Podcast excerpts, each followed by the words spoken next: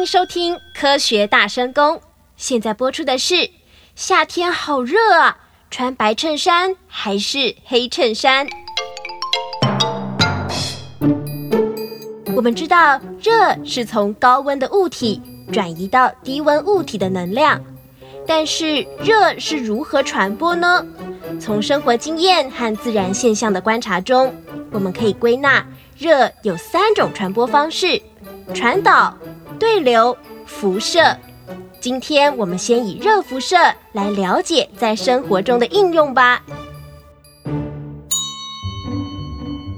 啊，哎呦，博士，冰箱里有没有汽水啊？外面太阳好大，我快热死了。现在夏天越来越热，夏天如果不开冷气，都会受不了闷热的气温。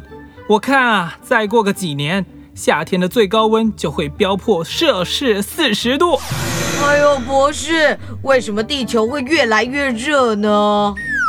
原因有点复杂，可以分很多层面来讨论。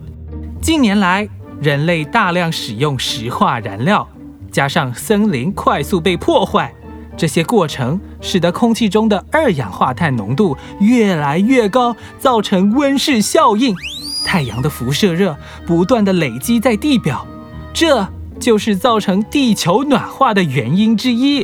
哦，嗯，这样一来，如果家家户户都开冷气，那不是造成恶性循环，所有的热气都排到户外，我们走到户外，不就会更热到受不了啦？博士，有什么办法可以减少太阳热能的吸收呢？依靠热能的传播啊！哦，热的传播大致可分成三种形式：固体物质主要依靠传导，流体物质靠的是对流。太阳的辐射能能在太空中真空的状态传递那么远的距离来到地球，靠的就是辐射了。其实热辐射是电磁波的一种，当这些电磁波被物体吸收后，物体便因此获得热能。换句话说，热的辐射是以电磁波的方式来传播能量，因此不需依靠任何介质。因此，任何物体的表面都会连续不断地辐射出热能，也同时吸收周遭环境中物体所传来的热辐射能量。如果物体表面辐射出的热能较吸收的多，则物体的温度降低；相反的，就会升高。哦，那么物体表面吸收热辐射的强度和哪些因素有关呢？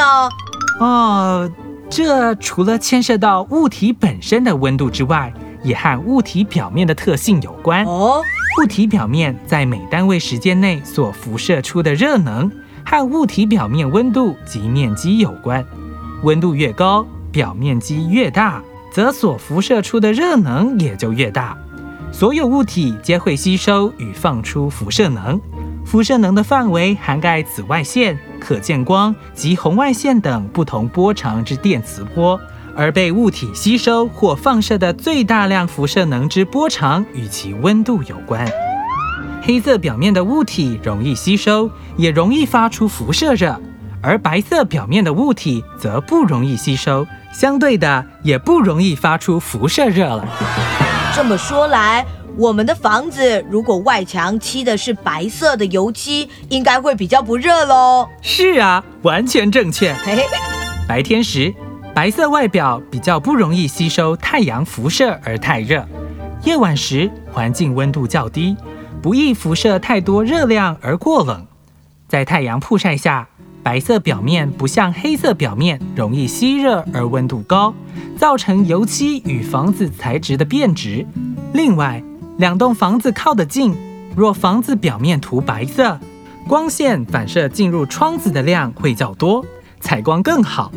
就像白色车子在大太阳底下吸收的辐射热，就比同款车子的黑色车子要来的少哦。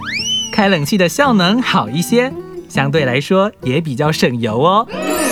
哦，为什么辐射的吸收与颜色有关呢？呵呵呵，小雨啊，你可以这样思考：白色的物体之所以会反射白色光到我们眼里，是因为它把大部分的光都反射出来了。而黑色的物体之所以呈现黑色，则是因为它吸收了大部分的光线，所以呈现在我们的眼里就成了黑色喽。是哦，这太有趣了。所以，如果我穿同样材质的汗衫去打球，白色的汗衫应该相对来说会比较凉爽一些喽。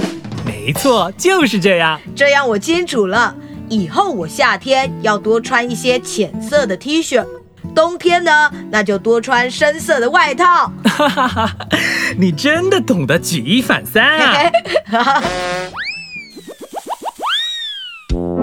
科学大声功由国立台湾科学教育馆提供。想知道更多生活科学知识吗？下一集更精彩哦！